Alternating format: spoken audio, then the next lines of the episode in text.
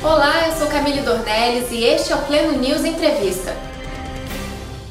No dia 13 de março, eu entrevistei o editor Lincoln Baena em nosso estúdio. Nós falamos sobre o seu trabalho à frente do gospel na Deezer como o responsável pelo segmento na plataforma. Ouça agora em nossa conversa o que ele pensa do mercado da música atual. Lincoln, muito prazer. Prazer é meu. Obrigado por Obrigado, obrigado pelo convite. Ah, obrigado por estar aqui com a gente para fazer essa entrevista e falar um pouco mais sobre o que você acha do mundo gospel hoje em dia. Eu quero começar perguntando como que é esse seu trabalho de curadoria na Deezer, de escolher o que entra, o que não entra, uhum. quando entra, o que ganha destaque, como uhum. é isso? A gente tem a preocupação de tentar dar voz a todo o projeto que é lançado naquela semana. Uhum. Né? Nós temos um lançamento prioritário às terças-feiras e as gravadoras, as distribuidoras é, que lidam com todo o conteúdo é, dos artistas, seja ele consagrado ou não, a gente tem uma planilha onde a gente consegue é, colocar o maior número de lançamentos possíveis. Uhum. E editorialmente a gente procura ouvir todas as músicas e a playlist elas são, são moods, né? então são, são maneiras de ouvir é, determinadas canções e o que a gente faz, o trabalho do editor, é colocar cada coisa em seu devido lugar, uhum. né, dividido por, às vezes, por ser uma voz masculina, uma voz feminina, se a música é adoração, se a música é pop, se a música é rock, se a música, enfim, é um dueto, se é um feat. Isso faz diferença também. Isso faz toda a diferença porque pro, a experiência para o usuário com a plataforma passa a ser mais, mais próxima. Uhum. Então, se eu quero ouvir é, músicas que são executadas em igrejas, que é uma adoração, então a gente tem uma playlist voltada só para isso. Uhum. Ah, ok, hoje eu quero ouvir só as mulheres, então nós temos playlist com só as mulheres. O importante é o, o, a preocupação com a busca, né? Exatamente, isso facilita na busca, né? Então a gente procura sempre, esse é um trabalho muito minucioso de edição, uhum. né? então é por isso que a gente, a gente procura ao máximo fazer com que a experiência do usuário com a plataforma seja uma experiência mais agradável possível e mais, é, mais pessoal. Uhum. Então, por isso que a gente tem a figura do, do editor dentro da plataforma. E Lincoln, você também é responsável pelos eventos da Deezer, que são geralmente grandes eventos, uhum. e todo ano tem o Deezer Gospel Day, uhum. que é assim de uma é, uma grandiosidade uhum. e é uma de uma relevância uhum. é, atual muito muito considerável. Como que é criar o Deezer Gospel Day? O Deezer Gospel Day ele não surgiu com a intenção de ser uma premiação. A gente brinca, carinhosamente a gente fala que o Gospel dele é uma valorização de tudo aquilo que o artista cristão fez durante todo o ano, né? Mesmo assim, quando nós começamos o Gospel Day, ele não começou com esse intuito. Uhum. É, Mas já tinha uma distribuição de prêmios? Não, assim? não existia. É, o, o, grande ponto do Gospel Day aconteceu foi porque quando eu fui chamado para trabalhar na Deezer, é, em muito pouco tempo a gente fez muita coisa, que consequentemente as pessoas não tinham nem, nem acesso a tudo aquilo que tinha sido feito. né? Então, é, um, um, um chefe meu falou assim, Lincoln, olha, vamos fazer alguma coisa? Existe aqui uma verba, o que a gente poderia fazer? Eu falei assim, bom, ótimo, então vamos juntar a indústria, juntamente com os artistas, uhum. para que a gente possa fazer com que dê visibilidade essa infinita é, é, ações que a gente vem desenvolvendo dentro do, do nosso segmento, dentro da plataforma, uhum. e dar visibilidade para todas elas, para os artistas, para que eles também entendam, opa, fez isso, eu também poderia fazer, fez aquilo, opa, eu também poderia, opa, a MK olha e fala assim, ó, oh, mas fez esse determinado projeto, será que não cabe com esse artista? Então foi neste sentido Sim. que a gente fez o primeiro. Uhum. A partir do primeiro, no primeiro a gente, tá, a gente premiou os três maiores artistas de número de streaming. Uhum. A partir daí eu vi uma oportunidade da gente ter um, uma valorização barra prêmio né, de algo que fosse mais real. Mais estruturado. Mais, é, não, mais real no sentido dos dados. Porque até hoje no Brasil, todas as premiações que a gente tem no mundo cristão são com base em quê? Nos números. Que números? Os números diversos em vários lugares, né? Entende? Então a gente não tem algo que a gente. É, é, algo que fosse consolidado. Não, de fato isso aqui é a música mais ouvida. É, realmente é muito difícil. Né? Então, não, de fato isso aqui é uma canção mais ouvida existe uma medição. Uhum. Né? Então, como a gente se tornou carinhosamente a casa digital da música gospel, Sim. né? É, carinhosamente dado isso, porque foi a primeira plataforma que olhou para o nosso segmento, olhou para a nossa música e falou assim, não, nós vamos cuidar dessa música cristã. Né? E aí a gente fica feliz também, de coração, ficamos mesmo, que a partir do projeto da Deezer, todo mundo começou a respeitar a música cristã. Não era mais uma, não, era a música cristã. Uhum. Então nós provamos que nós tínhamos números para isso, tínhamos artista para isso, temos álbum para isso, temos EPs para isso e que a gente precisava de uma curadoria.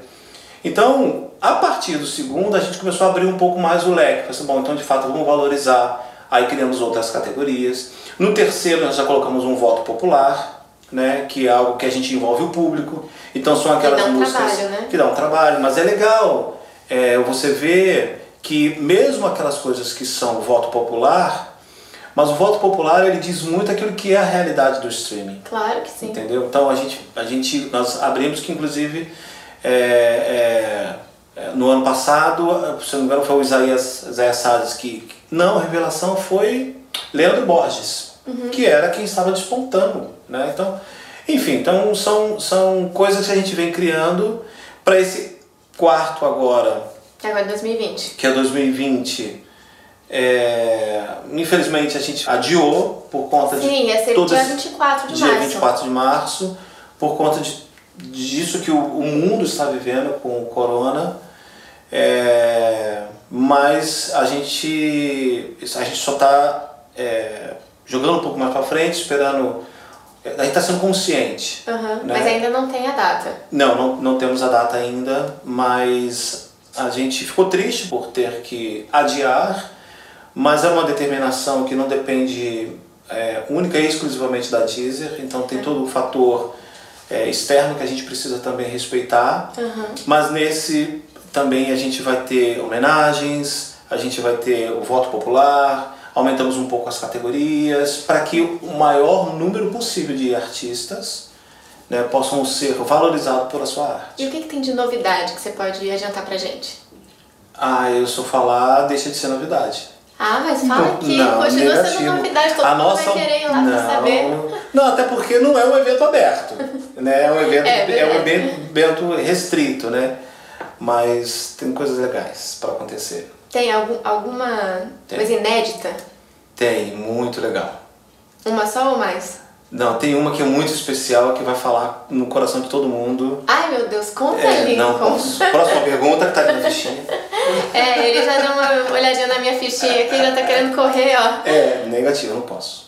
negativo. Mas é uma coisa assim que alegrou muito o coração da gente e que mostra que de fato é tudo no tempo de Deus. né? Uhum. Mas Então, só pra gente fechar o assunto do quarto Dizer Gospel Day, é, a- o adiamento por causa do coronavírus Uhum. é, uma, é uma decisão de consenso De da cons- plataforma. Uhum. E... Da plataforma, é, é, com as gravadoras, é, com os organizadores, Sim, porque a gente uhum. tem outras pessoas que, que nós contratamos para organizar. Uhum. É, o evento é feito no, no local da prefeitura, então em- em- é, é do estado, né? então a gente Uhum. também precisa respeitar o momento que o estado do Rio de Janeiro está vivendo. Uhum. Então não é uma decisão unilateral. Sim. Né? Não, é- não, não, foi Era a Deezer que eu- decidiu. É de comum acordo que a gente decidiu que a melhor coisa para esse momento. Existem muito, muitas igrejas que estão suspendendo seus cultos, É. né? existem, é, mesmo não sendo um evento cristão, escolas, né? escola- mesmo não, não é um evento cristão, mas a Deezer também está apoiando o Lula Palusa aqui no Brasil e o Lula também já, já, já, já adiou a sua, a sua edição do Brasil, então Uhum. é, não tem como a gente fugir daquilo que. que... É, então é uma decisão de várias instâncias juntas, Exato, na verdade. exato, exato. Eu gostaria muito de poder realizar. Mas com muito. certeza Ele vai vai, ser, vai ser feito. Infelizmente não vai ser feito agora Uhum. por conta da, dessa esse detalhe triste que tem acontecido não no Brasil, no mundo inteiro. Sim. E Lincoln, quero mudar agora um pouco o assunto para como você percebe a atual, o atual cenário da música gospel. É, o streaming ele mudou bastante o jeito como as pessoas consomem e também o jeito como os produtores pensam as suas músicas. O streaming mudou o mercado, né? Mudou o mercado, tanto na ponta de quem recebe quanto na ponta de quem produz. Produz. É, como que você vê essa mudança? Acha que já estamos caminhando para uma nova mudança, que o streaming ainda está se estabilizando? Como você percebe isso? É, eu acho que a gente está bem no começo, né? Mas a gente sabe que essa, esse mundo digital é um mundo muito dinâmico. É só você ver que os lançamentos você tem são semanais. Sim, semanais. Então, daqui uma semana- já É, então na terça-feira seguinte, aquele que lançou na terça-feira passada já, já tá velho. Né? Então é uma, é uma, uma, uma, uma velocidade muito grande. A minha felicidade é que o nosso conteúdo não envelhece. Né? Uhum. O nosso conteúdo é um conteúdo relevante, porque a gente fala de vida, Sim. né? A gente fala do amor de Deus, né? daquilo que, os, que, que, que, o, que o Pai eh, proporciona na vida do ser humano. Então é um, é uma, é um conteúdo de, com, com uma data de validade mu- muito Claro. extensa, né? Então isso é muito bacana. Aí você volta num Exato. lançamento antigo. Exato. Tanto é que até o próprio, a própria maneira como o cristão ele consome música cristã é completamente diferente do que o secular consome. Então, por exemplo, é, uma coisa que é muito valorizada dentro da, dentro da plataforma é o catálogo. E Sim. não somente o lançamento. Claro, então, é se o Anderson Freire acabou de lançar uma música, a pessoa que gosta do Anderson Freire, ele vai ouvir esse lançamento dele. Quer ouvir então, Anderson Freire. Eu quero ouvir o Anderson Freire. O comportamento do secular é diferente. Quando, por exemplo, uma Ivete lança uma música, a pessoa vai na música da Ivete e ouve a música da Ivete 100 mil vezes. né? Então ela não tem aquela, muito É. aquela preocupação de ouvir todo o catálogo. Né? Então a gente percebe isso dentro do, do, do usuário.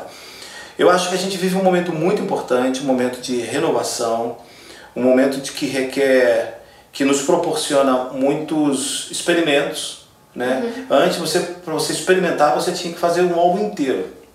Né? Então, é, o digital ele te trouxe essa flexibilidade de você poder, eu não sei se essa é a palavra correta ou, ou a melhor, mas de você poder descartar aquilo que você, hum, não fiz isso aqui bem, não, essa planta não está bem aqui no cenário, vou por outro. Eu não sei se é, se é descartar, mas eu tenho a possibilidade de ousar, coisa que com o físico nós não tínhamos. Eu lancei 12 faixas, eu tenho um custo enorme para lançar aquele álbum, para promover aquele álbum, e eu É. preciso falar daquele álbum durante um ano e meio. É, é né? um trabalho de A promoção diferença- bem diferente. Bem diferente. A diferença do streaming é que eu tenho a possibilidade de ir testando as coisas. É verdade. Mês a mês, de 15, a cada 15 dias, a cada semana. Então isso me proporciona, me dá uma liberdade para trabalhar muito grande. Então eu acho que isso é benéfico.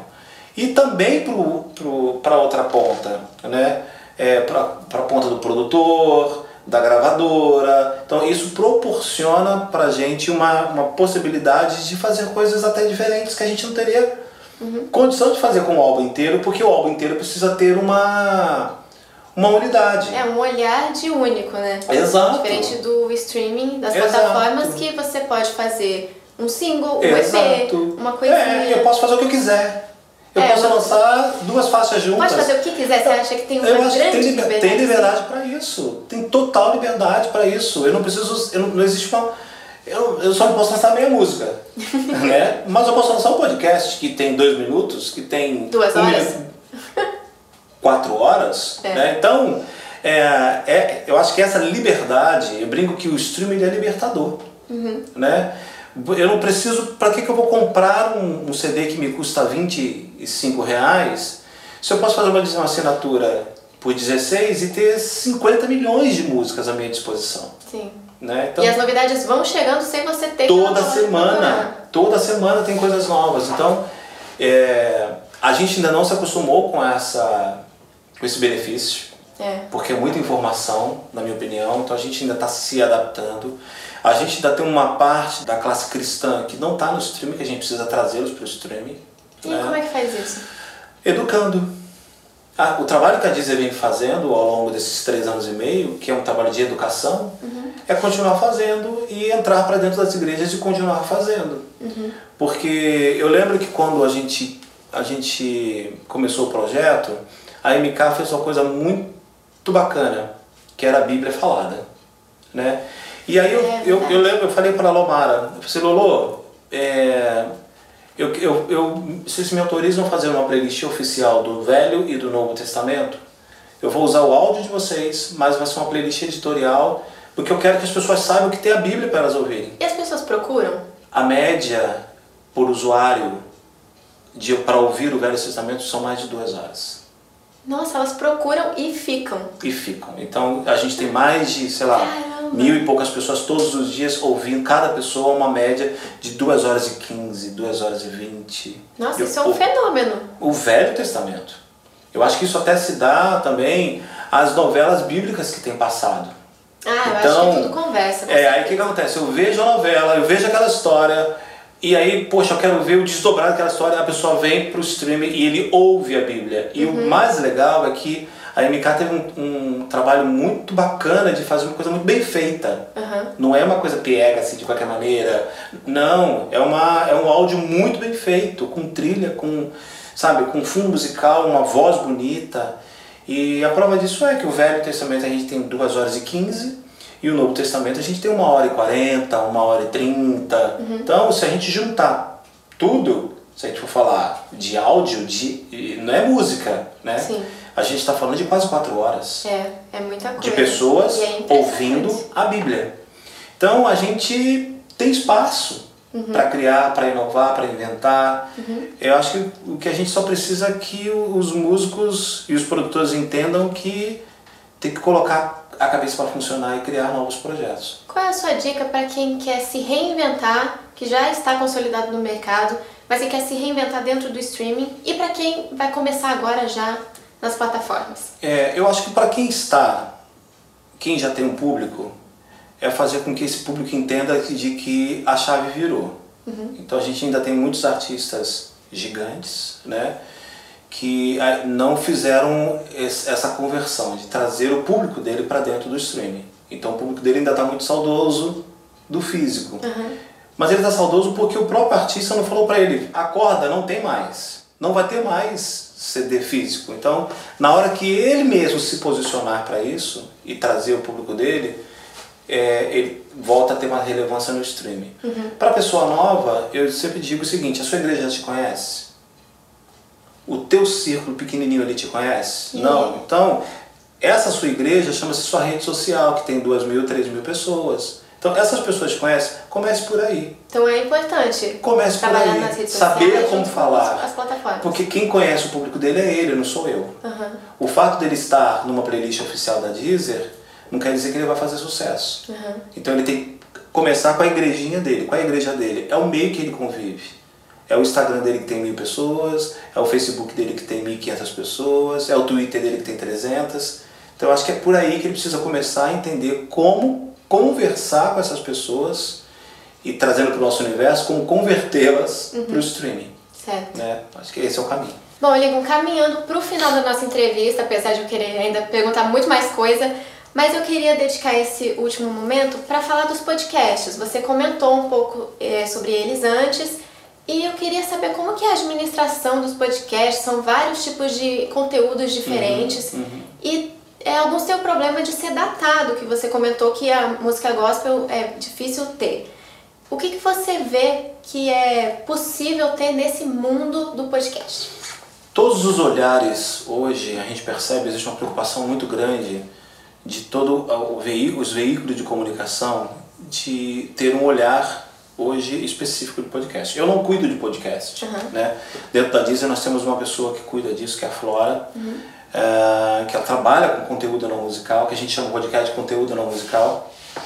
E então já existe todo um cuidado. A gente percebe, por exemplo, que os veículos de comunicação já estão virando todos os seus, seus programas para o podcast. Então você uhum. vê uma, uma Globo virando todos os seus conteúdos para podcast isso é, abre espaço. É, isso você abre espaço. E o legal é que são todos os conteúdos, seja ele esportivo, seja ele de, de notícia, seja ele de programa, tudo está virando. Então, uhum. isso é legal. Pleno News é, é, é podcast. É, então, entrevista, essa entrevista é podcast. podcast. Então, isso abre uma, uma, uma porta para a gente muito grande para que as pessoas entendam que é possível você falar de música através de podcast. Sim, com Então, certeza. por exemplo, eu posso fazer uma uma, um making off, por exemplo. acabei de aqui tô, você me perguntou como que o artista pode É, se reinventar, Se reinventar. Então, por exemplo, por que não contar a história do CD em podcast? Nossa, isso é legal, hein? Sabe? Isso então, é, legal. é só a pessoa parar e pensar e ver que a coisa é muito dinâmica. Entrevista as pessoas que estão participando do teu projeto uhum. e faça um podcast disso. Uhum. Por que esse solo, por que essa música, por que essa letra, por que essa melodia. Uhum. Então, os olhares hoje da, da indústria tá uma coisa muito carinhosa para o podcast. Uhum. Né? Então, a gente acredita que é, toda a cadeia de, de, de comunicação vai virar também sua chave para o podcast. Uhum. E o meu desejo é que a igreja também faça isso.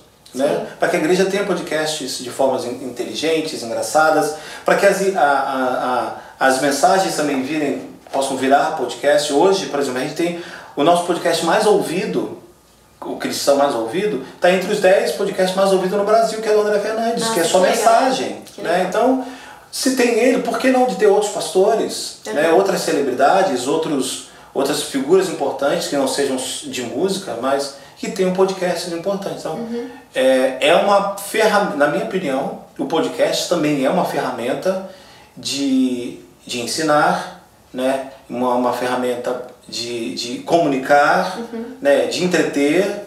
E então, foi um grande projeto colocar na plataforma de, exato, de, dentro música, da, né? dentro da Dentro do, do canal de música cristã, de música gospel da Deezer, tem um módulo que é só dedicado para podcast. Uhum. Então acho que isso é muito importante a gente não excluir por achar que não é um conteúdo musical e excluir o podcast de uma ferramenta para que você possa falar também do seu conteúdo musical. Com certeza. Lincoln, muito prazer. Foi muito bom te ter bom, aqui. Imagina, eu que agradeço. Adorei nossa conversa. Espero que você que nos acompanha também tenha gostado do que o Lincoln trouxe aqui pra gente sobre o meio da música gospel, das plataformas Isso. e a E se você não tem o, a, aplicativo da Deezer, baixa na sua loja, é, baixa o aplicativo. Baixa o stream tem muita é, coisa. stream é libertador.